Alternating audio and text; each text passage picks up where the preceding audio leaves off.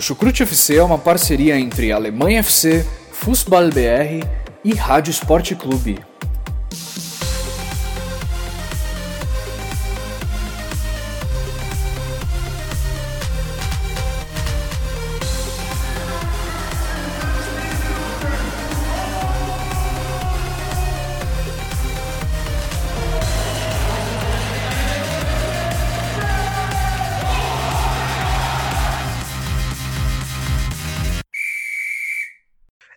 Ela está de volta, a nossa querida, amada, linda Bundeslinda. E com ela de volta, é claro que tem episódio do Chucrute FC fazendo o balanço da primeira rodada. Vamos aí falar o que de melhor aconteceu. Já tem Bayern tropeçando, já tem Borussia Dortmund goleando, já tem algumas das previsões que a gente fez lá no guia se confirmando e outras nem tanto assim vamos entrar bastante nisso, né? E como sempre, me apresentando, eu sou o Vitor Ravetti, estou aqui no Chucrute FC, aqui na Alemanha, num verão que está mais parecendo inverno, porque não está aquele calor que já esteve em outras épocas, mas tudo bem, a gente aguenta.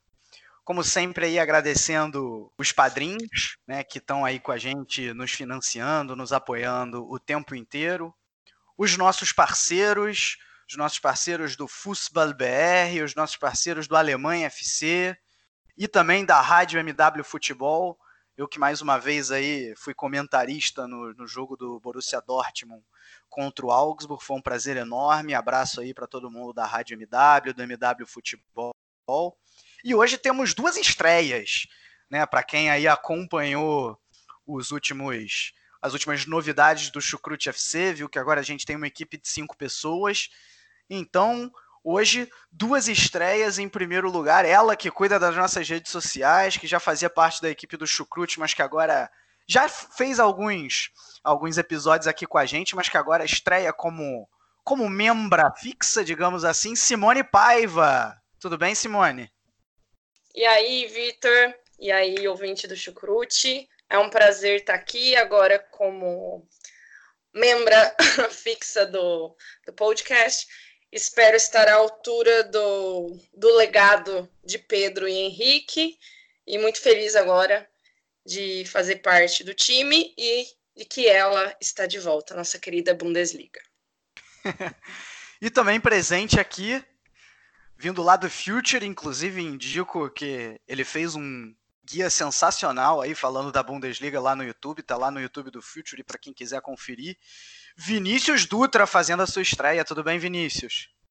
Olá, Vitor. Olá, Simone. Olá a todos. É um prazer estar aqui estreando, né? Vindo junto com, a, com essa nova temporada de Bundesliga. É uma temporada que promete ser muito boa, né? Tá um pouco mais aberta, inclusive nesse ano. E é um prazer estar aqui podendo contribuir com, com o projeto. Espero contribuir bastante no, dentro dos próximos meses. Bom, é isso e sem muito mais delongas, vamos dar início ao podcast Jogo a Jogo.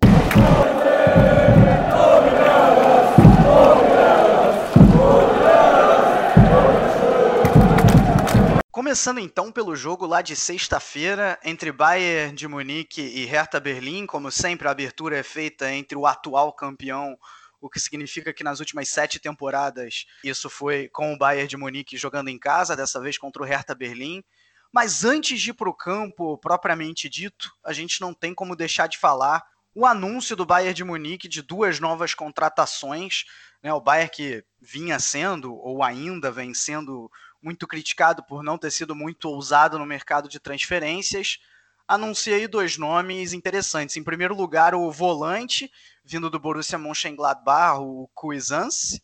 E, claro, a contratação de mais impacto que todos nós conhecemos, o brasileiro Felipe Coutinho, vindo por empréstimo do Barcelona. Já jogo aí para vocês o eh, que, que, vocês acharam dessa contratação? Isso de alguma maneira muda o Bayern de Munique de patamar?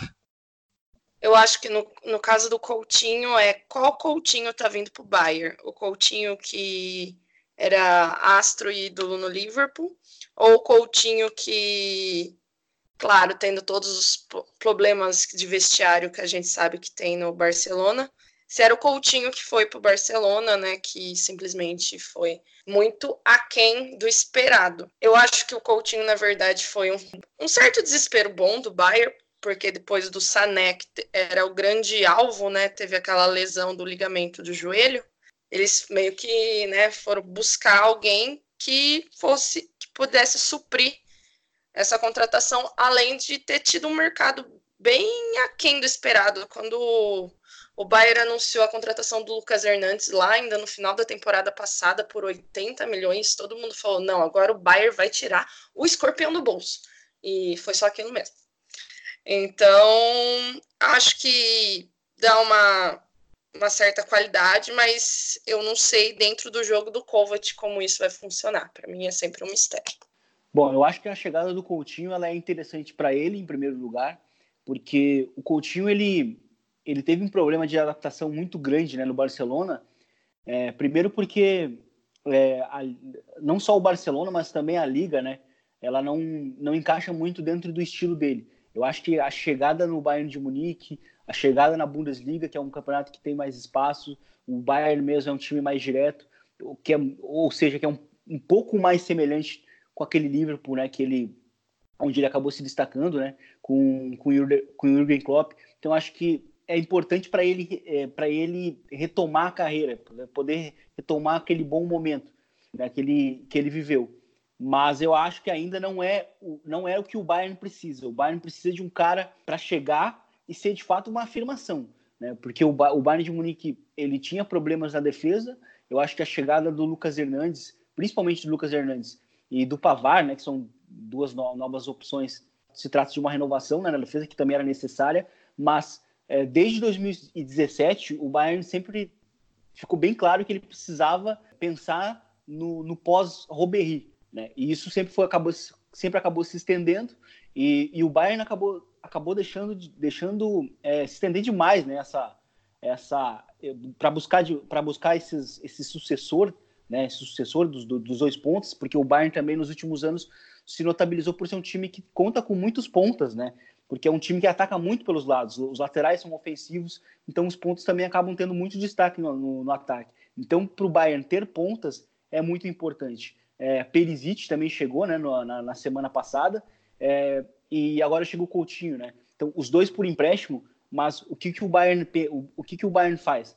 Ele não quer também se comprometer muito. Ele busca empréstimo nos dois jogadores para não querer se comprometer, porque claramente o alvo do Bayern são jogadores jovens lá na frente. O Sané possivelmente deve estar tá, eles devem estar tá aguardando o retorno dele e possivelmente um Kai Havertz, um Kai Havertz pro ano que vem. Então eu, eu imagino que o Bayern vai mais nesse sentido. Acho que é, essas contratações para dentro da Alemanha, elas são bem importantes, mas para a Champions League, ela não muda o Bayern muito, ela não, ela não altera o status do Bayern né, visando, por exemplo, uma Champions League. Mas é importante porque o Bayern precisava de reforços para o ataque e meio que na correria acabou achando.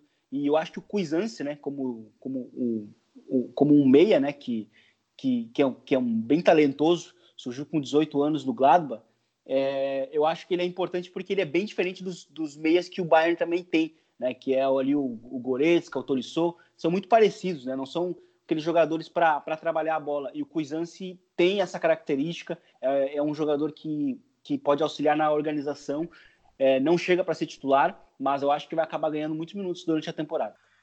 É, eu vou mais ou menos na linha do que, do que o Vinícius falou. Assim, eu, eu não questiono a técnica do Coutinho. Eu acho que tecnicamente ele tem muito a acrescentar para esse, esse Bayern de Munique. Se antes o, o Bayern de Munique não tinha banco Agora ele tem, né? Com quatro, com quatro pontas. Coman e, e Gnabry e Perisic e Coutinho. Eu faço um paralelo, de certa maneira, do Coutinho com o Rames Rodrigues. Né? O Rames Rodrigues veio, bem entre aspas, de refúgio do Real Madrid, jogou no Bayern de Munique, e assim, eu até falei isso no, no, episódio do Guia. Eu acho que foi um erro.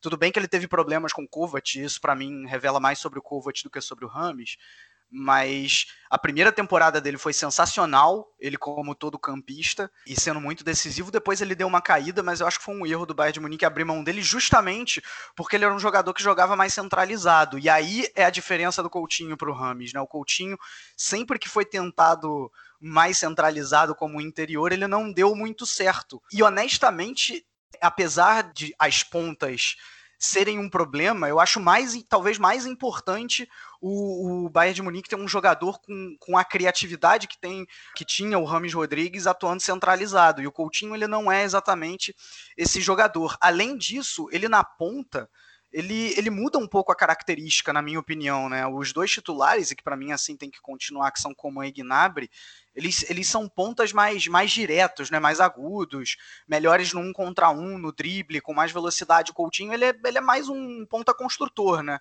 Então você mudaria, por exemplo, o estilo de jogo, que é algo que o, que o Kovac vai ter que pensar. Eu acho que é uma boa contratação, mas, mas assim, eu, eu me questiono se é, fico com o pé atrás, digamos assim, se ele é o cara certo para o Bayern de Munique.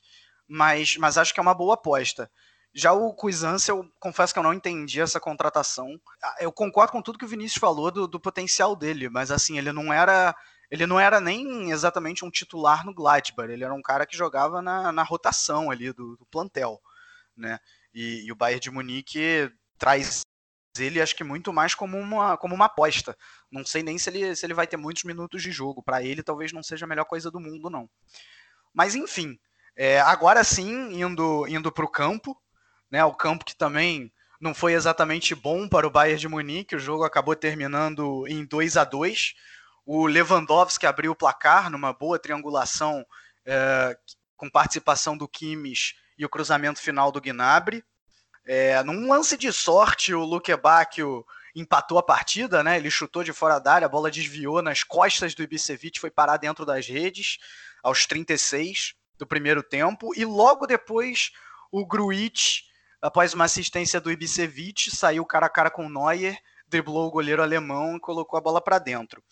No segundo tempo, num pênalti infantil desse mesmo Gruitch, quem diria, né, herói e vilão ao mesmo tempo, num pênalti bastante infantil, é, o Lewandowski empatou a partida e deu números finais ao jogo. O primeiro tempo, principalmente, eu acho que foi o maior domínio do Bayern. E parecia que seria aquela avalanche, né? O Bayern toda hora atacando, o Hertha mais para trás. Tanto que, quando você vai ver as estatísticas, o Bayern teve 12 é, escanteios contra nenhum do Hertha Berlim. O domínio normal do Bayern de Munique, de jogo, tanto de posse de bola quanto de passes completados. Mas foi primeiro, os dois gols do Hertha foram gols de não era nem de um contra-ataque exatamente o primeiro, foi de uma de um azar de tocar no, nas costas do Sul e matar o Neuer. E o gol da virada saiu de uma trombada com o Pavar que ficou batido na jogada totalmente, né? Eu acho que o Bayern ainda é que nem vocês falaram agora da contratação do Coutinho e do, do outro moço que eu esqueci o nome. é, depende. o Cuisans. Depende ainda muito do, do poderio ofensivo do Lewandowski. Você vê o gol, o primeiro gol do Lewandowski foi um gol de centroavantão mesmo. Então precisa ter aqueles caras de trás para fazer o gol. Então é o Bayern ele perdeu o Ribéry e o Robin por questão de idade e lesão, mas eram caras que eram pontas incisivos. Eu não sei como agora com, como vai funcionar com o Coutinho. Tem o Goretzka e o Miller, mas ainda vejo um Bayern de, totalmente dependente do poderio do Leva. É como o Kovac vai levar essa temporada, né? E eu vi um Bayern assim não pior do que a temporada passada, mas até porque o Bayern na Alemanha é um domínio completo e quando você pensa que ele tá morto, ele vai lá e bate na sua cara. mas eu acho que foi esse start do mercado da no, no na própria sexta-feira saiu a notícia do Coutinho, né? Vamos ver como isso vai funcionar para frente, porque o Bayern tropeçou, mas eu nunca dou ele como cachorro morto. É, o Bayern, na, na, maior parte do jogo, de fato, ele controlou. Acho que tirando ali os primeiros 15 minutos, que o Bayern, de fato, teve um jogo mais equilibrado, assim, o Hertha é, veio com um desenho muito parecido com, com o que era, né, com, com o Paulo Dardai, né, com os três zagueiros, é, buscando muitos encaixes individuais, que é algo que o Hertha, com o Dardai, nos últimos anos, é, sempre utilizou nos jogos grandes, né, e, e o Hertha também, nos últimos anos, com o Dardai, sempre se consolidou como aquele time chato, né? O time que, que é competitivo, por mais que não tenha é, grandes estrelas, é um, é um, time que compete, né? Eu até faço sempre um paralelo do que o Hertha ele seria basicamente o Getafe, né? Na Espanha, que quase foi para Champions na, na temporada passada. E o Hertha também com ele, com, com o Dardai, era um time que sempre iniciava bem as temporadas, acabava perdendo fôlego porque não tinha elenco, não tinha banco, ou por problemas de lesões e acabava acabava ficando fora, né, de algum de algo maior. E essa inclusive é a primeira temporada, né, sem o sem o Dardai, que volta para trabalhar com a base, e, e o Kovic faz, faz um processo semelhante, né, com o, com o do Dardai, vem da, vem da base para assumir o time principal. E, e ele nesse início buscou a, muito, muito a solução a solução segura, né? De que era utilizar muito de, o, o, desenho que o Dardai utilizava, o estilo de jogo, é, mas aí quando o Bayern consegue de fato controlar o jogo de uma maneira até bem é, é, incontestável, né? Que é depois dos 15 minutos, o próprio Kovic, antes do gol de, de empate, ele muda de sistema, né? Aí ele passa para o 4-4-2, o, o Bacchio, que estava jogando como atacante, é, começa a jogar pelos lados, porque o Kimmich e o Gnabry estavam estavam dominando, né? Estavam criando muitas jogadas pelo lado direito. E aí, mas, mas depois, de fato, com, com, com um gol de empate chegado por uma, por uma ocasião, é, o, o Hertha ele consegue, ele consegue virar, mas assim é uma jogada do Hertha também muito conhecida, né? Que é o, o lançamento longo, né? Em direção ao, ao centroavante ou o Gruitch, e a gente viu ali o Pavar sendo muito, muito, foi, ele foi dominado no lance Inclusive, defensivamente, ele, ele, ele foi bem, foi, a atuação dele foi bem preocupante. E, mas a assistência do Bizevic foi muito bonita. Mas depois, no segundo tempo, o Bayern ele conseguiu, conseguiu o um empate, né? Merecido. E mais um destaque também para a grande partida do Gnabry, né? Porque se pontas estavam sendo o problema, né, do, do Bayern de Munique, ou a falta de, deles no volume, o Gnabry, a partida do Gnabry foi muito boa. Os primeiros 30 minutos dele, ele já, tá, ele já tinha criado quatro chances de gol. Né? Ele e o Kimmich. Eles foram os jogadores mais perigosos do, do Bayern de Munique. E até para ressaltar também a questão dos, dos, dos, encaixes individuais, no início do lance do gol, do primeiro gol, o Lewandowski, na verdade, ele vem até o campo de defesa né, e ele abre para um dos pontos, se eu não me engano, é o, é o, é o, é o Miller, para um dos interiores. Ele é o Miller, é o Miller passa para o Kimmich e aí começa o lance. E aí depois o Lewandowski está na área para finalizar porque o, o, o Niklas Stark, né, que era o zagueiro que era encarregado de, de marcar o, o Lewandowski, ele, ele, apesar de voltar antes, ele só fica focado na bola e quando o Lewandowski está na área para finalizar, ele já ele já está livre, né? Então fica essa questão, mas na verdade acho que o Bayern de Munique ele ele me causa muitas dúvidas ainda, mesmo na Alemanha e, a, e, e mesmo em uma temporada que o Dortmund se, se, se reforçou muito bem. É, temporada passada, o Kovac, para mim, demonstrou não estar tá muito à altura do projeto.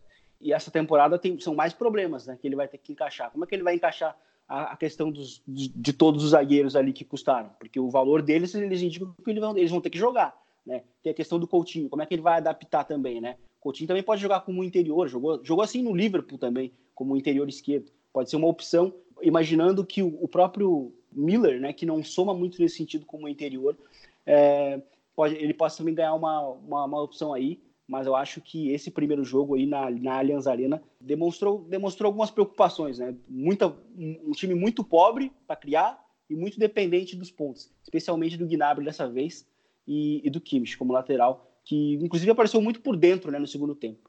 É, eu achei até que o, início dos 15 até os 30 minutos, até sair o gol do Hertha Berlim, eu, acho até que o Bayern estava fazendo uma boa partida. Muito na leitura tática que, o, Vinícius fez mesmo. Eu, só, eu acho que o, o Hertha, em alguns momentos do jogo, tentou fazer uma nesse início, né? Tentou fazer uma marcação pressão, mas a recomposição era muito lenta e estava dando espaço, principalmente por esse lado direito aí do, do Bayern de Munique, né? Onde o, o Kimmich e o, e o Gnabry tiveram bastante liberdade para criar, tanto é que o gol sai assim. E o, o, detalhe que você citou do gol, Vinícius, que é, é, é muito bom, né? Esse, esse, detalhe do Lewandowski, é, já vem um pouco desde a temporada passada, dele participando, dele vindo até atrás para construir o jogo e, e, confundir a defesa adversária.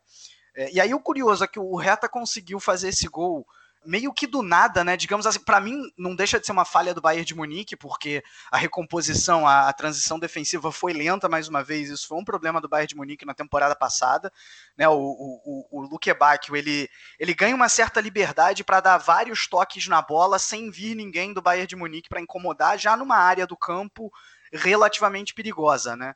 E, e aí, claro que ele dá sorte uh, com a bola batendo nas costas do, do Ibisevic.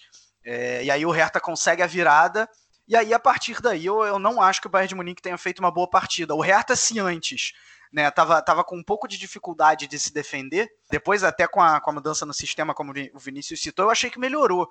É, no segundo tempo, o Bayern de Munique, tirando o Gnabry, eu, eu, concordo que o Gnabry talvez tenha sido o único do Bayern de Munique, junto com o Lewandowski, vai, que tenha feito uma partida boa. É, o Bayern de Munique não conseguiu criar muita coisa porque a defesa do Hertha estava defendendo bem a área. Então acho que acho que essa pobreza aí do, do Bayern de Munique mostra muito a dificuldade que o Bayern de Munique vai ter para manter essa hegemonia toda na Alemanha ao longo da temporada. É claro que a vinda do Coutinho pode de alguma maneira mudar isso, já, já discutimos. Mas, assim, acho que, acho que outra questão também passa pelo técnico. Eu não vejo o Kovac como um, um, um técnico que consegue tirar soluções da cartola num jogo, né, num jogo que exija uh, algo, algo mais complicado como foi esse, né? Então, o time, o, o Lewandowski fez, fez o gol de pênalti com 15 minutos de segundo tempo, ainda tinha meia hora, e nessa meia hora eu não consigo me lembrar de uma chance clara que o Bayern de Munique tenha criado. Né? Teve ali um chute do Gnabry que acabou indo para fora, mas tirando isso, não foi muito além, né? Então, assim, só para representar essa dificuldade toda que eu vejo para o Bayern de Munique na temporada, claro que ainda está muito no início, mas desde da temporada 2014, né, da 13-14, que o Bayern de Munique vencia na abertura por pelo menos dois gols de diferença. E dessa vez não conseguiam nem os três pontos, né? Então isso revela muita Sim. coisa. É... Não, e outra coisa, o, Vitor, a última vez que o Bayern não venceu o jogo de estreia, ele, ele também não venceu a Bundesliga, né? Só para talvez seja uma, uma coincidência lá no, lá no final da temporada, mas para mim, na verdade, não vencer esse ano para mim já, já, é, já é um aviso, na verdade. Né? A temporada, o, o que aconteceu na temporada passada, principalmente no primeiro turno, foi um aviso para o Bayern de Munique.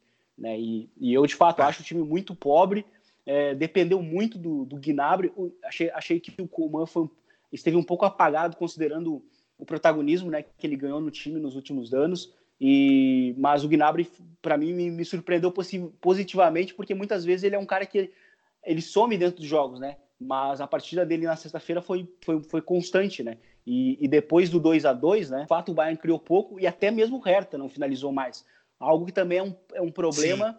dos tempos do Dardai. Era um time que não tinha esse, essa finalização, geralmente no segundo tempo, que era quando recuava, né? E o time manteve isso. Até por isso que eu cito que o Luque Baco seria um atacante importante para chegar no time, porque ele era esse cara que muitas vezes no Düsseldorf recebia a bola entre os zagueiros e conseguia finalizar né? Mas no fim ele, tá, ele o próprio Luquebaco sai, né? Durante o segundo tempo, mas o Hertha, é, o Hertha não conseguiu também criar chances, né? A única boa vantagem que o time teve foi, foi de fato como você citou ali, se defendeu muito bem a área depois do 2 a 0, né? E aí a gente viu um Bayern muito dependente do Gnabry. Exatamente. Bom, passando então aí para o sábado, né? Para os jogos de sábado, começando com Bayer Leverkusen e Paderborn um jogo que talvez muita gente esperava que o Leverkusen iria passar o trator, mas não foi bem assim, né? O time até abriu o placar com, com Leon Bailey.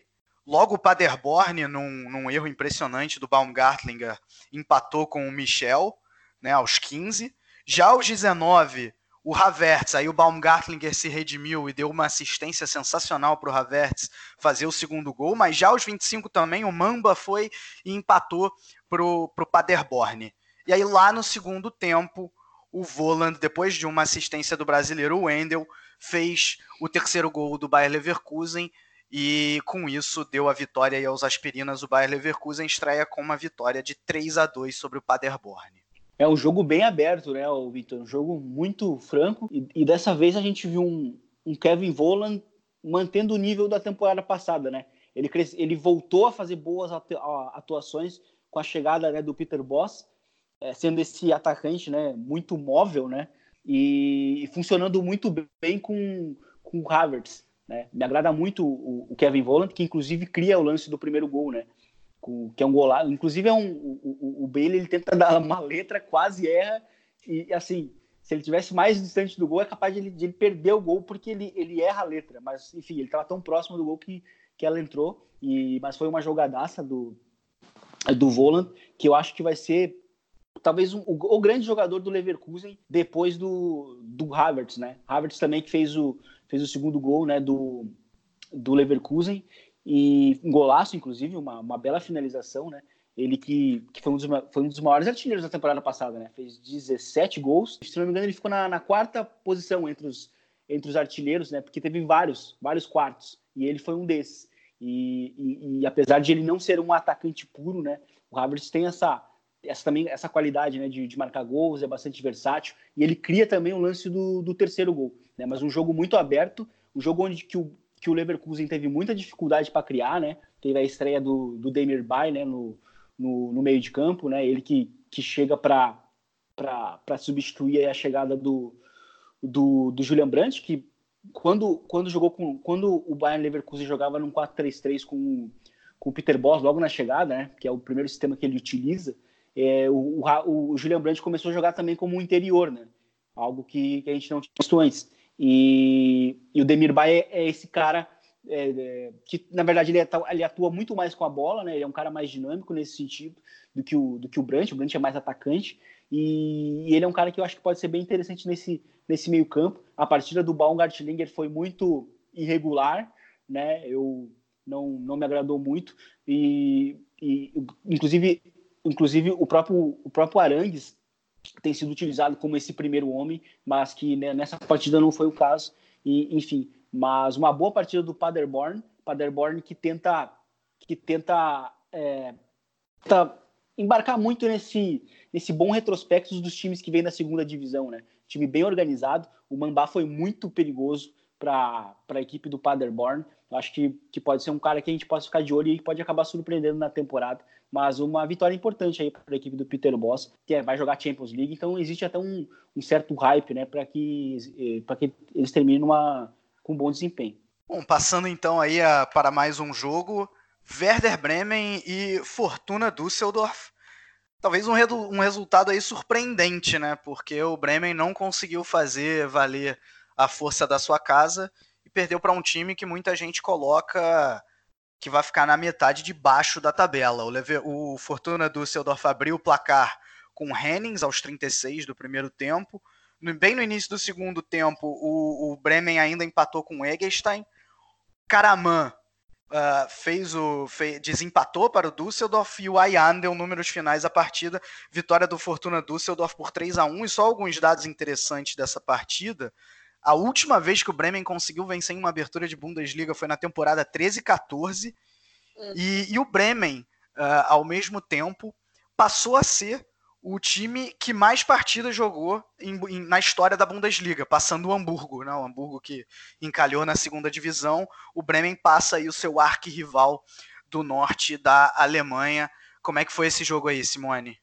Eu ia comentar sobre esse fato do Bremen já começar passando vergonha em casa, mas que tem sido uma vergonha corriqueira desde 2013 e 2014, já que o clube não consegue vencer na estreia da Bundesliga. E parece que o Bremen, nesse, nesse primeiro jogo, nessa primeira visão que a gente pode ter, ele sente um pouco de falta da criatividade que o Cruz, né, o Max Cruz tinha. É, ele foi melhor no primeiro tempo, é, ele teve teve mais posse de bola, foi mais incisivo, mas faltava muita criatividade no meio de campo, que era formado pelo Sarrin, o Egstein, Maximilian Egstein e o Klassen. E, mas eles trocavam, era uma troca de passes é, sem objetividade. Então, assim, o, o clube ele é, tinha muito mais posse de bola, tinha mais volume de jogo, mas ele não conseguia chegar e ser objetivo na hora de fazer o gol. E aí o Fortuna ele jogava muito mais, ele se defendia muito mais e jogava muito mais pelo contra-ataque, né? E, por exemplo, foram 25 tentativas de gol do Werder Bremen contra 12 do Fortuna, em uma média de 63% de passe de bola. É, o Fortuna se aproveitou disso, fez dois gols de contra-ataque e um de bola parada, que foi no escanteio. E teve uma, uma das contratações do Fortuna, que foi o Eric Tome, que veio do Stuttgart. Na última temporada, ele deu uma assistência em 19 jogos. E ontem, ele on, foi no jogo de ontem, né? Ele deu duas assistências. Quer dizer, a temporada dele já foi melhor do que a no Stuttgart. Isso no, no primeiro tempo, o Bremen foi, foi foi melhor, voltou um pouco mais incisivo no segundo, mas o Dusseldorf conseguiu manter. E aí ele conseguiu abrir 3 a 1 O Bremen teve a estreia do Omar Toprak, que veio do, do Dortmund, né? Teve até uma estreia razoável, apesar de. Não sei se eu posso dizer que foi falha dele na marcação do primeiro gol do Fortuna, mas foi uma, um zagueiro um pouco atrasado, perdido. E fica aquela aquela questão, né, de que que Verden vamos ter essa temporada, se mais uma vez ele vai ficar lá sambando no meio da tabela ou se ele vai no fim da temporada brigar por alguma coisa, né?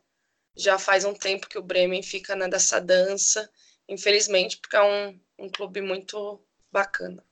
Pois é, passando então aí, depois dessa estreia decepcionante do Bremen, vamos para outra ponta, pro, por que não dizer assim, líder do campeonato. Tá certo que é depois só de uma rodada, mas o Borussia Dortmund é o atual líder do campeonato porque venceu o Augsburg por nada mais, nada menos do que 5 a 1. Né, o jogo começou aí de maneira fulminante, com o Dortmund saindo atrás no placar. O Lechner, depois de uma, um bom cruzamento do Pedersen, uh, conseguiu botar as bolas na rede, mas não durou muito a alegria do Augsburg. O Alcácer logo empatou a partida, já aos três minutos, né? O jogo já estava um a um. E aí depois o, a porteira se abriu já no segundo tempo. Primeiro com Sancho aos seis minutos, Royce aos 12, Alcácer mais uma vez aos 14 e, para finalizar, Julian Brandt aos 37. O Dortmund aí conseguindo essa vitória maiúscula por 5 a 1 diante do Augsburg, jogando em casa. É, grande atuação do, do Dortmund, é uma vitória incontestável. E assim, o gol do, do Augsburg foi de foi muito ocasional, né? Se a gente falou, se a gente falou do, da questão do Hertha, né? O Hertha teve muita sorte, mas a, a, atuação do Hertha em si, ela, ela ainda tem alguns méritos, né? Na questão contra o, contra o Bayern de Munique, mas a partida em si do, do Augsburg ela, ela, ela, ela não foi competitiva em quase nenhum momento. Né? O primeiro tempo já foi um massacre, né? E aí os gols acabaram caindo, na verdade, no segundo tempo, né? E, e com, com o Dortmund é, muito agressivo pelas pontas, né? Muito agressivo pelas pontas, o Nico Schulz, o Torgan Hazard aparecendo bastante, é, o, o, Marco Reus, né? Marco Reus e, e, e, Sancho, o Sancho agora encostando muito por dentro também com o Marco Reus, o que o que eu acho que vai acontecer muito nessa temporada, né? E, e o Colbeck, né? Apesar disso, ele falha nos, nos três primeiros gols, né? Do, do, do, do, do Borussia Dortmund, né? E que é uma, enfim, é um problema, né? Ele, as falhas dele são de fato terríveis.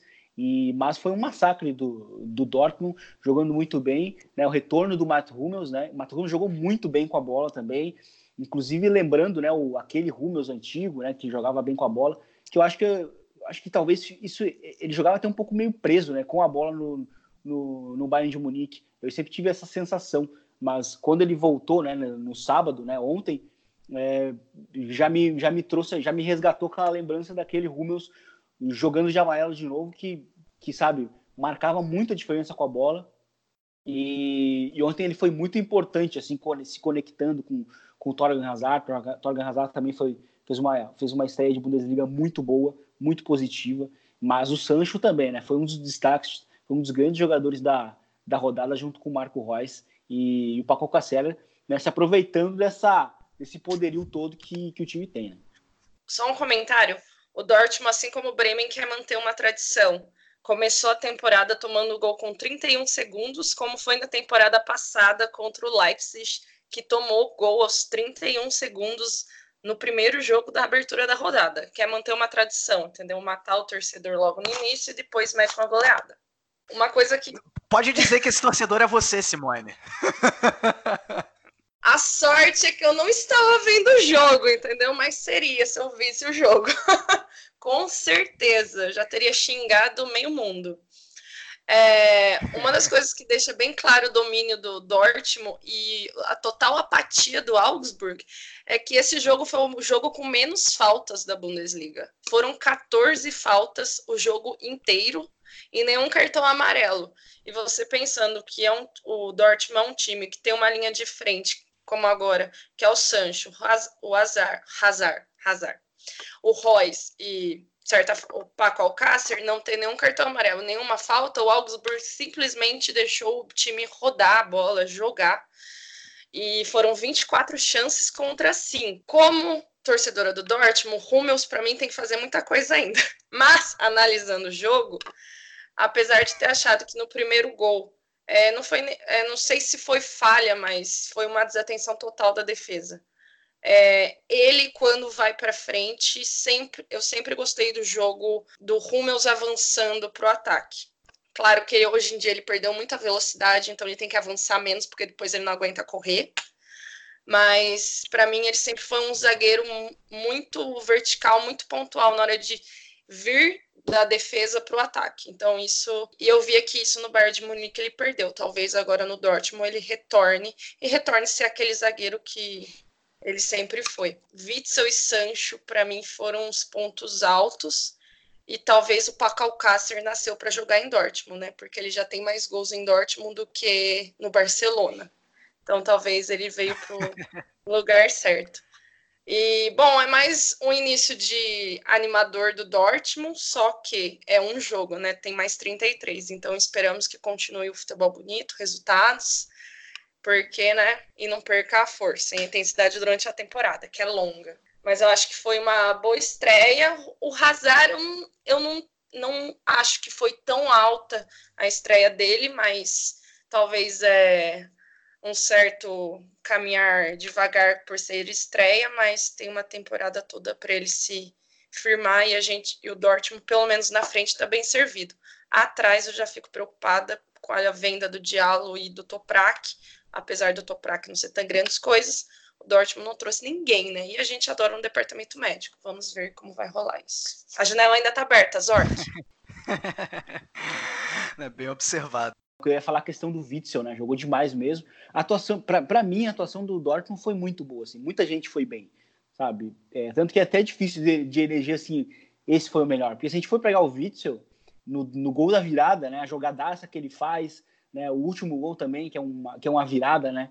Pro, pro Julian Brandt. E, então, assim, um destaque mesmo.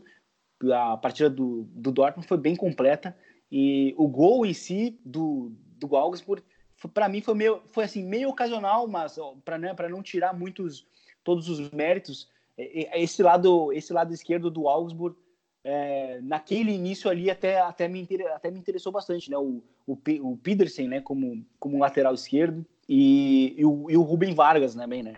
Eu acho que deixou ali uns detalhes de que, de que, que é bom jogador. Fora isso, é bem preocupante a, a situação do a atuação, né, do, do Augsburg, que foi muito foi muito passivo, porque teve momentos que o Akanji e o, Hummels estavam estavam tocando a bola, né, abrindo para os laterais no campo de, de ataque, né? Então foi um time que foi muito passivo e não teve muita resposta, né?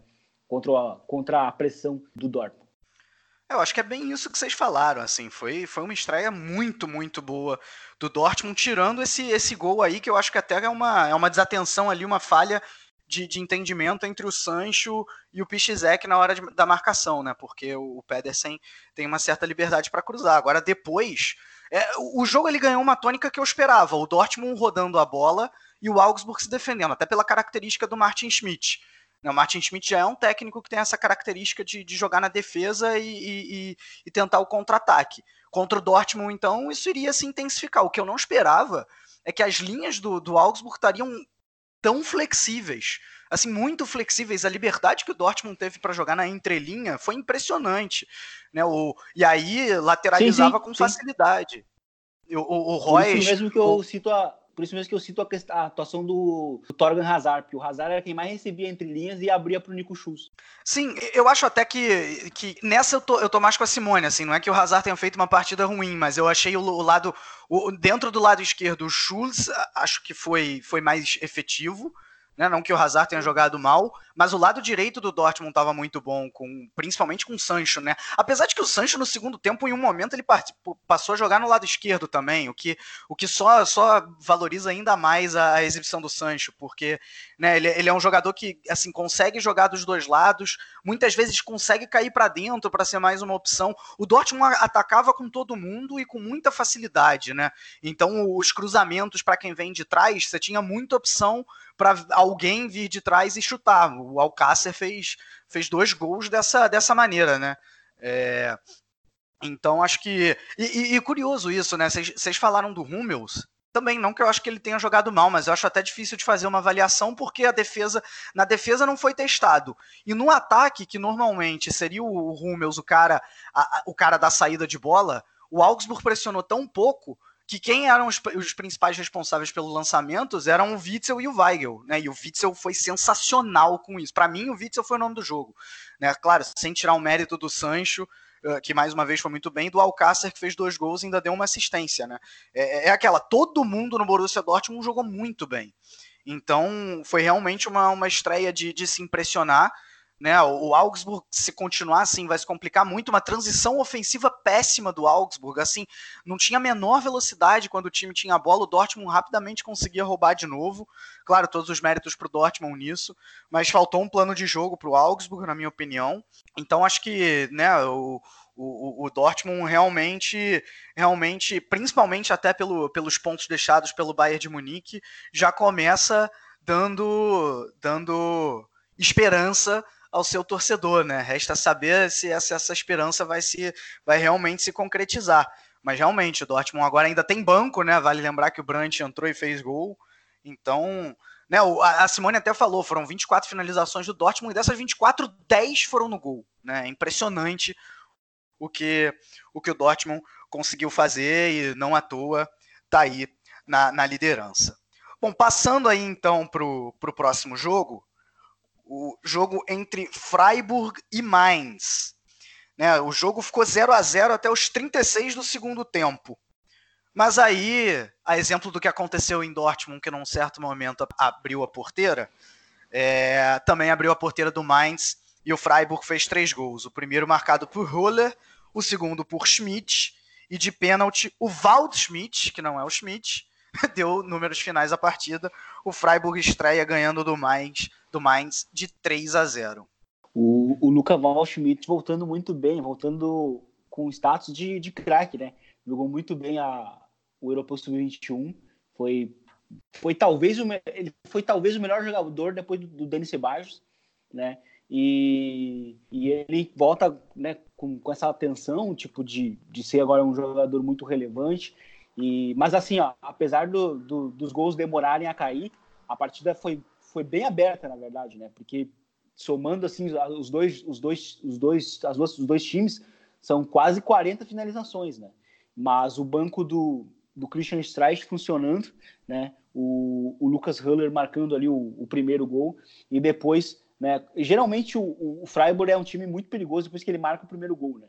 Que daí ele consegue contra-atacar muito e aí começa a ter os espaços, né? E mas, mas quando a partida ainda estava 0 a 0 é, acho que o destaque vai para o Schwolo, né? Jogou muito, talvez aí um dos melhores, um dos melhores goleiros da, da primeira rodada. Fez, fez defesas bem, bem importantes, mas uma, uma vitória importante da, da, da, equipe do, do Freiburg, que teve aí o Waldschmidt sendo um dos melhores da partida, inclusive, distribuindo muito por dentro. E quem também garantiu os três pontos nessa rodada foi o Wolfsburg. Estreou contra o Colônia, vindo da segunda divisão, e venceu venceu, né? O Arnold abriu o placar com golaço logo aos 16 do primeiro tempo.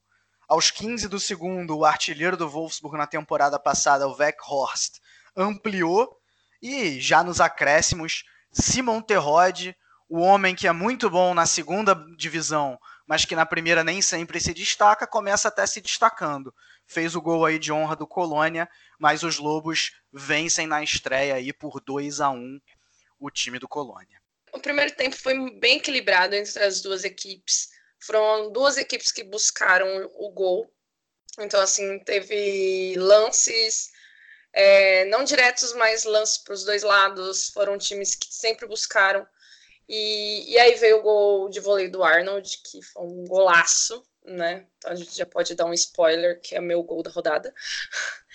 teve um pênalti, teve um lance do, do Anthony Brooks no Drexler, do, do Anthony Brooks, do Wolfsburg, no Drexler do Colônia, que para mim foi pênalti, pelo menos pela imagem eu vi que ele foi claramente no pé do jogador, a bola já estava bem longe do lance e não foi um pênalti marcado, ou seja, podia ser o empate do, do Colônia naquele momento. E, e nem, nem o VAR foi o VAR, meu R, foi acionado. No segundo tempo, o Colônia ele voltou bem, bem aquém do primeiro tempo. Ele não conseguiu manter a intensidade. E aí o Wolfsburg dominou mais o jogo, as oportunidades e, e teve mais chances de gol. E aí veio no veio os, o gol do Colônia, o segundo gol do Wolfsburg. O Colônia talvez ele eu não observei muito o mercado do Colônia, mas talvez ele pene um pouco mais, né? Tava vindo da segunda divisão, então até pegar o ritmo novamente, mas é aquele time tradicional. E o Wolfsburg é aquele mistério, né? Aquela, aquela equipe, eles estão que começa, às vezes começa bem, depois vai capotando, reage. Os Lobos já vêm de temporadas bem irregulares ao longo do tempo.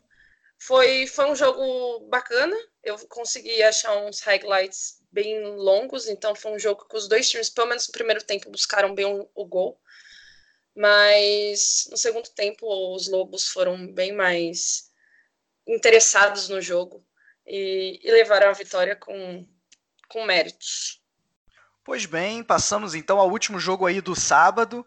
E se foi uma rodada com muitos gols, né? A maioria dos jogos aí passando dos dois gols, tivemos também, eu não vou dizer infelizmente, mas vou dizer que tivemos um 0 a 0 né, O jogo entre Gladbach e Schalke acabou não tendo nenhum gol, o que aí eu jogo para vocês, né? Tal não não significa necessariamente que tenha sido um jogo ruim. Ou foi? Eu acho que foi.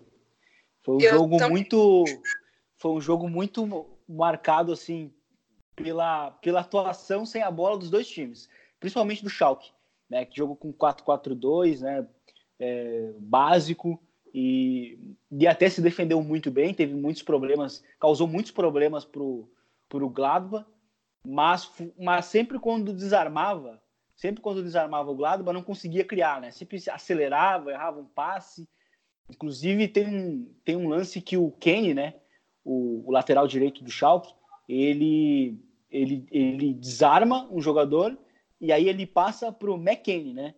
O, o americano, né? O norte-americano. E aí o, o de vez de ficar parado, ele, ele inexplicavelmente vai para dentro, né? Ele tenta e aí o, o Kenny, o McKennie passa e a bola vai para fora. Assim, é, é, bizarro o lance, né? O, o, erro de passe, teve muitos erros de passe dos dois times o Gladbach é muito dependente de, de, espaços ou de erros de saída de bola do, do Schalke, tanto que a melhor chance deles na partida, né, que é uma finalização do, do Plea, é de, uma, é de um erro de saída de bola do, do Schalke, né, e que a bola depois bate na trave e tal. E, enfim, foi um jogo muito mal jogado, assim, muito mal jogado, mas assim, me agradou defensivamente o, o Schalke, pelo menos nesse sentido. Né? O, o Davi Wagner é um treinador que consegue trabalhar bem é, num pouco espaço, né? E eu acho que isso para um time como o Schalke, que é um time que está sempre né, voltado com a possibilidade de tudo dar errado, eu acho que é, é muito importante. Né? Teve muita ordem, muita ordem defensiva, mas foi pouco ameaçador com a bola. Só teve um lance de fato muito perigoso, que foi no primeiro tempo com o Benito Raman recebendo um, um, um passe do Burgstaller, né? Depois que o Mascarel fez um desarme no meio. Fora isso, o, o time do Chaco fez pouco, mas o jogo em si foi bem fraquinho. Eu fui, eu vi os highlights do jogo, que eram dois minutos e meio, e depois eu fui no Twitter buscar opiniões e era assim, jogo, o nosso famoso jogo bosta da rodada, né? E pensando nos dois times que você vê, você não, esperar, não esperaria, pelo menos pelo nome. Mas os dois times, eu acho que talvez o Schalke ele estava com algumas é, alguns desfalques, mas os dois times estrearam um treinador novo, né? O, o Mönchengladbach, o Marco Rose, que veio do Salzburg, e o, o Schalke, que trouxe o David Wagner.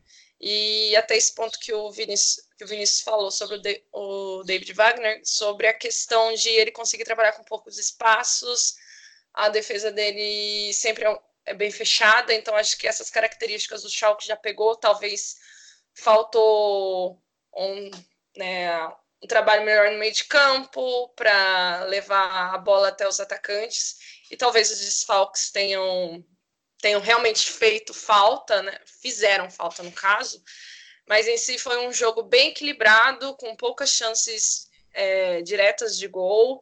E, e foi, um, foi, um, jogo chatinho de se alguém viu esse jogo inteiro, deve ter sido chatinho, pelo menos, porque dois minutos de highlights já, já dá para entender que o jogo não teve muitas emoções. eu, eu vi esse jogo, eu não sei, eu não achei tão chatinho quanto vocês, não. Óbvio que esteve abaixo do nível dos jogos da rodada no geral. Né, eu, eu concordo com o Vinícius e, e, e em relação à defesa do Schalke. É, eu acho que é, o, é uma tentativa do, do, do, David Wagner tentando resgatar o que deu certo com o Tedesco duas temporadas atrás, né? É, talvez seja, seja algo Só nesse sentido. Sistema, né? Sim, sim, mudando o sistema, isso sim, né? O Tedesco se caracterizou muito por usar três zagueiros e, e dessa vez não, isso não aconteceu. É, mas, mas assim, acho, acho razoável, acho, eu acho que poucos times é, honestamente, vão conseguir tirar pontos do Gladbach dentro do Borussia Park. Então isso é algo a se valorizar no Schalke. Uh, cara, pelo lado do Gladbach, assim, é, técnico novo, né? Então o Marco Rose já acho que já começa a colocar as suas ideias. E se, se, o Gladbach marcou os últimos anos por muita valorização de posse de bola, e é, isso não mudou, né? O Gladbach, inclusive, teve mais posse de bola, ficou em 60 a 40. Uh, talvez o que tenha mudado seja um jogo um pouco mais vertical na frente, né? Ou a tentativa disso, muita movimentação dos três homens de frente, do Pleá, do, do Turan e do Embolo. É, mas que dá para ver que ainda falta entrosamento entre os três, né? Os dois deles são, são novas aquisições aí da janela de verão, então também não, não deu muito certo, né? Teve a bola, da a bola na trave do Pleá, que vocês falaram, né? Um lance aqui, outro ali, o Nubel fez uma outra defesa boa, é, mas realmente eu, eu, esperava mais desse jogo. Não achei um jogo tão ruim, mas isso não quer dizer que eu, que eu não esperasse mais, né? É, não, é, não só foi, pra... não foi tão ruim. Não foi tão ruim. Até para mim o destaque foi a atuação defensiva dos dois times, mas é que havia um, uma certa expectativa, né? Principalmente por porque sim, se sim. tratava de, do, né, de projetos novos. O Marco Rose, inclusive, é um técnico que sempre foi falado muito para um projeto ambicioso dentro da Bundesliga até se, se imaginava que ele fosse é, chegar no, no, Leipzig, né, depois do, do, do, bom trabalho que ele fez no Salzburg, né, que o Salzburg, ele, ele sendo sincero, ele é tipo um estágio, né, para o Leipzig, né, e quem, quem se destaca lá vai, vai, acabando, vai acabar no Leipzig muitas vezes, e inclusive jogando bem contra o Leipzig nas vezes que jogou, se imaginava muito que ele fosse, né, para times relevantes, né, um, como um, um Wolfsburg ou até para o Leipzig, e aí ele acabou indo para o Gladbach e aí já criou uma, uma expectativa, né? Apesar de dele ter perdido ali o, o Cuisance, embora ele até tivesse dado indícios de que ia, dar, ia meio que entregar o time para ele, né? E, e também fica, a fica também a curiosidade que ele mudou o sistema, né? No, no Salzburg era sempre um 4-3-1-2, né? E ontem ele repetiu, né? Esse sistema, que porque o, o Gladbach nos últimos anos sempre foi aquele time também, é, assim como o Bayern, de ter uma tendência exterior, né? ou seja, sempre jogar com pontas. Né? E, e ontem, jogando no, com, esse, com esse sistema de três meio-campistas, o time não jogou, jogou com o Embolô sendo atrás dos dois atacantes, né? o, o Pleá e o, e o Marcos Turran. E, inclusive, eu acho que, na verdade, isso faltou muito. Isso foi um dos problemas do próprio, do próprio Gladbach, porque faltou jogo, jogo por dentro, jogo interior. Faltou um Rafael, faltou um Lars Stindl, que são esses caras capazes de somar jogo em espaços reduzidos. E só para é, não exatamente sobre o jogo em campo, mas o problema que o Schalke está vivendo internamente do caso de racismo do, do, do, seu diretor, né, o Clemens Stones, que deu uma declaração racista faz coisa aí de 10 dias. É, a torcida, inclusive, protestou, disse que o Schalke não é lugar de racismo. Ele se afastou do cargo, mas se afastou ele mesmo se afastando, né? E falando, tá bom, vou me afastar, só que em teoria é só uma licença de três meses eu honestamente acho que de, depois de uma declaração dessa, ele deveria era pedir o boné de vez e nunca mais aparecer no, no futebol alemão, porque foi uma declaração bem intensa. Inclusive, gente no próprio Schalke, né, o, o, o Azamua, que é um ex-jogador do Schalke e, e, e, e, negro, né, africano, é, deu uma declaração dizendo que o, o Tony o tinha atingido. Né? Então, fica esse registro aí uh, de absurdo fora do campo em relação ao Schalke. Bom, penúltimo jogo da rodada, jogo já hoje aí de, de domingo. O Frankfurt recebeu o Hoffenheim em meio aí aos playoffs de Liga Europa, né? E conseguiu vencer, conseguiu vencer. Logo a um minuto de jogo, o Hinteregger uh, fez o gol após um cruzamento do Kostic e ficou nisso. 1 a 0 Frankfurt. Frankfurt que poupou alguns dos seus jogadores, justamente visando o confronto com o Strasbourg, que vem aí na quinta-feira pela Liga Europa. Né? Por exemplo, Paciência não jogou, o Sebastian Rod só entrou no segundo tempo. É, eu achei o Frankfurt com um pouco mais de cautela em relação ao ano passado, em relação à temporada passada. Né? Um time mais defensivo, tanto é que teve menos posse de bola do que o Hoffenheim, e, e buscando um pouco mais a velocidade do contra-ataque, principalmente com Kostic pelo lado esquerdo. Né? Ele foi bem. Ele foi bem, ele deu o passe para o gol do Hinteregger e criou, criou ele próprio, mas ainda, alguma, ainda umas duas chances que, que acabaram não entrando, né? É, só para só dar os números, o, o, Frankfurt teve só 31% de, de posse de bola. Um, e, e, já o, o, Hoffenheim jogou sem o Nagelsmann, mas com algumas semelhanças, né? Também manteve o sistema com três zagueiros, tentou em vários momentos do jogo fazer uma marcação-pressão, a valorização da posse de bola, obviamente, né? Quase 70%. Só que foi um time menos letal do que o Frankfurt. Criou algumas chances, mas foi menos letal é, e deixou muitos, acabou deixando espaços na defesa justamente por conta desses contra-ataques e de, em alguns momentos, marcações, marcação pressão mal sucedida, né? Uh, e, e, acabou, acabou com isso perdendo. Não foi um jogo péssimo do Hoffenheim, desse primeiro Hoffenheim pós-Nagelsmann, pós mas, mas fica aí, fica aí esse, esse destaque de algumas semelhanças e, e Frankfurt, o Frankfurt que além de estar tá visando a Liga Europa, também, ao que tudo indica, vai trazer a contratação de Bas Dost. Bas Dost, que foi atacante aí do Wolfsburg, estava no Sporting, é, é um bom centroavante, né? É... Isso me fez lembrar o seguinte, né? Com a, com a, com a saída do, do Sebastian Haller, que era o ponto focal do ataque do Frankfurt, né? Que muitas vezes segurava a, a ligação direta da equipe. É, dessa vez, quem exerceu o papel jogando atrás dos dois atacantes foi o Rebite, é, que não tem, ele é muito bom jogador, mas não é exatamente, não tem exatamente a mesma qualidade do Haller para exercer essa função. Vamos ver, talvez o Dost possa, possa fazer isso de, de alguma maneira. Né?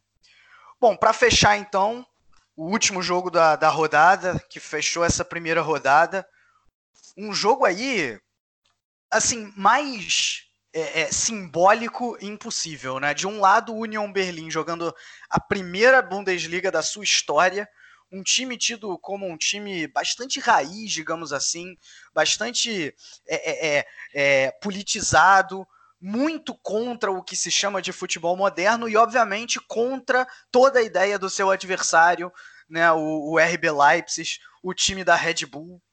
Então, assim, um jogo bastante simbólico e que dentro de campo uh, esse simbolismo talvez não tenha acontecido, né? Ficou evidente toda a superioridade do Leipzig, que não tomou conhecimento aí da equipe da capital, ganhou de 4 a 0.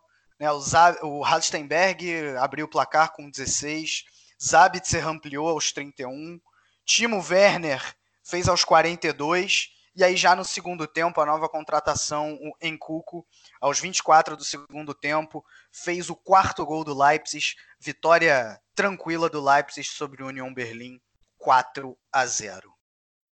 Infelizmente, não consegui ver esse jogo, então vi na base dos highlights.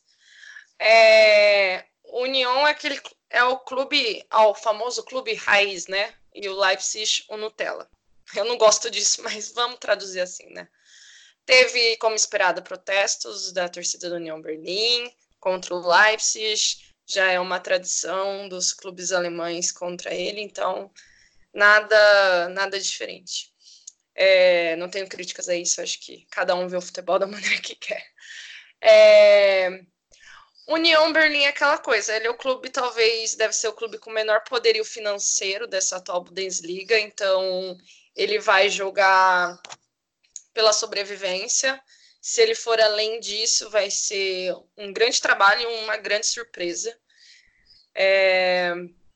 Então, no fim, o resultado de 4 a 0, eu acho que no fim era um resultado esperado, com uma bela partida do Sabitzer, que fez duas, deu duas assistências e fez um gol. E os gols do, do Leipzig foram muito bacanas e foram, acho que mais bonitos pelas jogadas, né, do que pelo gol em si. Foram todos, é, foram, acho que três dos quatro gols foram de meio da área, trabalhando, vindo a bola, trabalhando desde o meio de campo, toque de passe rápido, chutando e então acho que foi um o Leipzig, agora com o Nagelsmann, ele tem tudo para ser um time até. Não fez grandes contratações, até porque o Leipzig não é disso, mas acho que fez. Trouxe mais jogadores jovens, né? Manteve o Werner, é, não vendeu o Werner, que já é um ponto. Então, acho que ele tem tudo para continuar como uma segunda, terceira força da Bundesliga nesse ano. É, boa atuação do, do Leipzig, né? segura o time agora mudando até de estilo, jogando com. Na verdade, já, na temporada passada já tinha jogado com três zagueiros, mas era um, um ritmo completamente diferente, né? Dessa vez a a gente viu um, um, um Leipzig jogando um pouco mais é, cadenciado, né? Muito protagonismo por Diego Demi, né? Em, em, em saída de bola. O, os alas do, do Leipzig foram muito bem, inclusive é, depois do depois do Sabitzer, né? É, eu acho que o Rauschenberg foi foi um grande destaque da partida, porque ele também ele, ele marca o primeiro gol, ele, ele antecipa né, e desarma e para depois dar assistência do segundo gol, e aí ele faz o cruzamento do quarto gol, né, do cruzamento em que o, o Sabitzer recebe para dar assistência para o quarto gol. Então ele participa também de três gols né, da equipe do, do Leipzig, é, uma partidaça também do, do Sabitzer, que, que eu acho que vai ser bem importante para esse time, né? Do, do Leipzig, né? Que jogou num, num 3-4-2-1, porque o, o, o, Werner e o Sabitzer jogavam atrás do Poulsen, né? Mas depois o Poulsen, depois o, o Sabitzer virou um virou um interior e aí o time no segundo tempo jogou num, num 5-3-2 mesmo, puro. E Mascoff, e o que é de se esperar nessas né, mudanças táticas aí do, do Nagelsmann, que na temporada passada com o Hoffenheim ele na, na, passagem dele, né, em geral, ele sempre foi um cara que utilizou muitos sistemas táticos, né, ao longo dos jogos e ao longo da temporada. Então a gente já começou a ver isso já nesse primeiro jogo, uma vitória é, bastante segura, né? É, União Berlim ele deixou ali, é, ele deixou assim uma sensação de, de que foi muito anticompetitivo, né? Ele nem conseguiu é, nem competir contra contra o Leipzig. Eu acho que isso é, é até um pouco é até um pouco preocupante, mas se espera muito né, desse projeto do, do Leipzig, né, e se espera muito mais agora que o, que o Nagelsmann chegou, né, o, é o treinador revelação né, dos últimos anos, e começar bem facilita muito as coisas. É, golaço também do Timo Werner, né, o terceiro gol, inclusive eu acho que foi um dos, um dos gols mais bonitos da rodada. Bom, só aprofundando aí um pouco mais no protesto que a, que a Simone já citou, né, a torcida decidiu não cantar nos primeiros 15 minutos. E tudo bem que cada um vê o futebol do jeito que quer, mas nada me impede de eu, de eu dizer aqui o futebol do jeito que eu quero. E o futebol do jeito que eu quero não é o RB Leipzig, e sim o União Berlim. É, eu já falei isso algumas vezes aqui no Chucrute, né? não me agrada a maneira que, que o Leipzig é, é, administrado, principalmente porque a torcida não tem voz e é totalmente o oposto do, do União Berlim. É né? um clube que a torcida Sim. tem muita voz e, e foi legal também que eles fizeram, né? Como é a primeira Bundesliga que eles estão jogando. Eu achei isso sensacional, assim, é de cair uma lágrima do olho, porque é, eles pegaram fotos de torcedores que já morreram e não tiveram oportunidade de ver o time na primeira divisão e trouxeram para o estádio como uma, uma maneira de homenageá-los, né? Uh, agora, grande ironia, e aí eu vou partir para dentro do campo, é que no momento que a torcida do União Berlim começou a cantar com 15 minutos, o Leipzig pegou e fez o primeiro gol. Né? Assim, foi incrível, foi no mesmo momento. É, e aí, claro, o Leipzig foi muito melhor, né? É, o o, realmente jogando jogando com três zagueiros, que é, é característico do Nagelsmann, né? O Nagelsmann gosta muito de vários esquemas, mas é bem raro, foi bem raro, pelo menos no Hoffenheim, ele, ele se utilizar de linha de quatro. E, e o Leipzig, se, de algum, se algumas vezes realmente utilizou três zagueiros na temporada passada, dá para dizer que pelo menos esse não era o padrão com o Rangnick.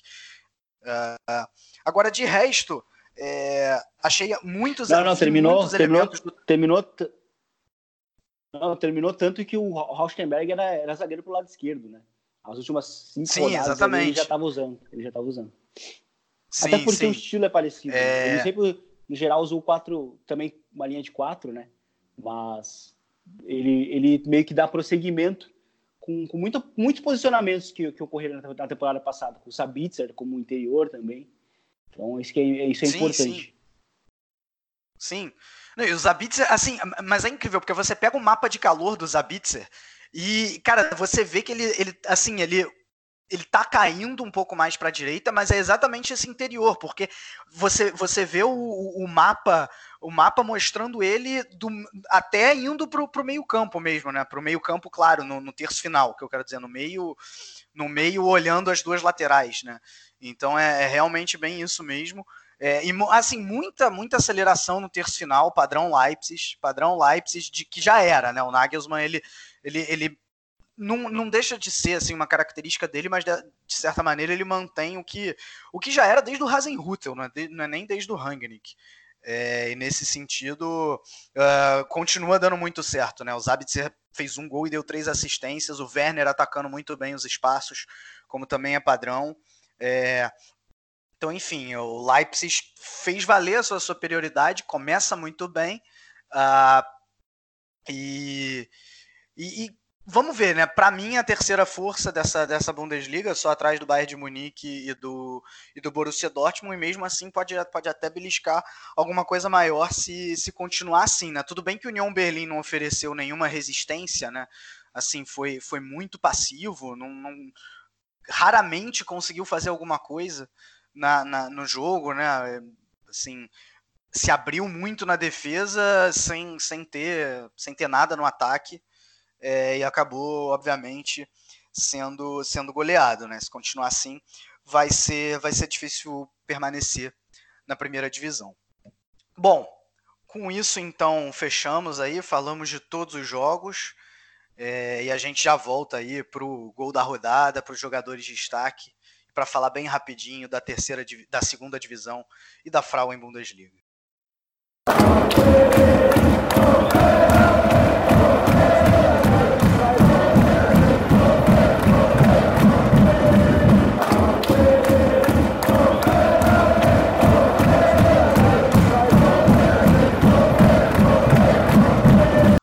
Bom, voltando então, eu já jogo para você, Simone. Quem são os seus três jogadores de destaque? É, o, o Witzel, Sancho, Paco Alcácer. Ah, mentira, eu não vou ser clubista. Eu escolhi o Witzel. eu escolhi o Witzel. É, escolhi o Eric Tome do Düsseldorf, porque fiquei assim, sentida que ele foi mal na, e já conseguiu duas assistências nessa temporada. E o Sabitzer, né? Duas assistências e um gol. É, não é todo jogo que você faz isso. Vinícius? É, Sabitzer, Kostic e, e Witzel. Para mim são os três melhores jogadores da rodada. Bom, eu fiquei também, obviamente, com Zabitzer e com Witzel. Esses dois foram unanimidade. No terceiro, que eu diferi dos dois aí, eu fiquei com o cara, mano. O Dusseldorf também um gol e uma assistência. Achei que ele foi essencial aí nessa vitória sobre o Bremen, talvez a mais surpreendente da rodada. E o gol da rodada, qual é o teu gol da rodada, Simone? Eu dei spoiler lá atrás. O meu gol da rodada é o gol do Arnold de voleio. Mas vou deixar minha menção de honra ao gol. Gostei muito do gol do Halsterberg e do Bailey. Mas mais pela jogada dos gols do que pelo gol em si. Mas o meu gol é do Arnold, do Maximilian Arnold. Vinícius? Eu, eu ia votar nesse também, mas eu vou votar no, no Timo Werner. 3 a 0 ali, uma jogada bonita com, com o Sabitzer, né? E uma finalização sem qualquer chance de defesa para o goleiro do, do União Berlim, mas fica a menção de fato para o golaço do, do Arnold, né? assisti esse jogo também achei um golaço. Inclusive, olhando, olhando pela câmera de trás, parece que a bola vai sair, né? Ela faz uma curva e entra. Ah, foram dois golaços, mas nesse caso eu fiquei com a Simone. Gol do Arnold, golaço, pegando de voleio. É um gol raro de se ver. Bom, e agora falando aqui rapidinho né, da segunda divisão. Segunda divisão que já completou a sua terceira rodada nesse fim de semana. E os dois líderes são dois líderes extremamente tradicionais. Em primeiro lugar está o Hamburgo, duas vitórias e um empate. E o Stuttgart com os mesmos sete pontos do Hamburgo, ocupando aí as duas posições de liderança. Com seis vem o Karlsruhe, né, surpreendendo, o Karlsruhe vindo da terceira liga e ocupando nesse momento a posição de playoff. E também com seis pontos o Erzgebirge Aue e o Greuther Fürth. Lá na ponta de baixo da tabela, olha só, viu, tem que citar o Nuremberg, Nuremberg tradicionalíssimo, que caiu agora da primeira para a segunda divisão, só com três pontos, um acima da zona do playoff que nesse momento é ocupada também pelo tradicional Bochum, um pontinho só, e veja só o São Paulo, talvez o clube mais querido uh, da, da, da, Alemanha, eu diria mais fora dela do que dentro, é, também com um pontinho só na vice-lanterna, e o Ven Wiesbaden, que veio da terceira divisão, três jogos, três derrotas, ainda não pontuou. Passando da segunda divisão para a não menos importante Frauen Bundesliga, e eu não posso deixar de falar, é, acabamos de gravar um episódio guia da Frauen Bundesliga com Bruno Bezerra e a Bruna Machado, ficou muito bom. É, se ainda não saiu, logo vai sair aí no feed de vocês. Não deixem de acompanhar, que está valendo a pena. Né? E aí a primeira rodada da Frauen Bundesliga teve início nesse fim de semana sem grandes surpresas. Né? Os favoritos Bayern de Munique uh, e Wolfsburg venceram. O Bayern de Munique ganhou de 3 a 1 do Freiburg e o Wolfsburg ganhou de 1 a 0 do Sand. E só para não deixar de falar, também temos que falar, né? Tivemos o sorteio da Pokal, tivemos o sorteio da Pokal da Copa da Alemanha, a segunda rodada, né? E aí eu vou só citar aqui os três confrontos entre times da primeira divisão. Primeiro lugar, esse jogo vai ferver, viu? Signal e Dona Park vai ter o jogo entre os Borussias. Não, eu não vou fazer a piadinha, que é o clássico da cidade de Borussia, porque já deu dessa piada, mas teremos o jogo entre Dortmund e Mönchengladbach. O Wolfsburg enfrenta o Leipzig e o Bayer Leverkusen vai receber o Paderborn. São esses aí os três confrontos de times da primeira divisão. Uh, times entre duelos entre times da primeira divisão. Né? Bom, queria então agradecer bastante aí a presença do Vinícius e da Simone. Semana que vem a gente definitivamente está de volta para falar da segunda rodada. Um grande abraço a todos e tchau, tchau.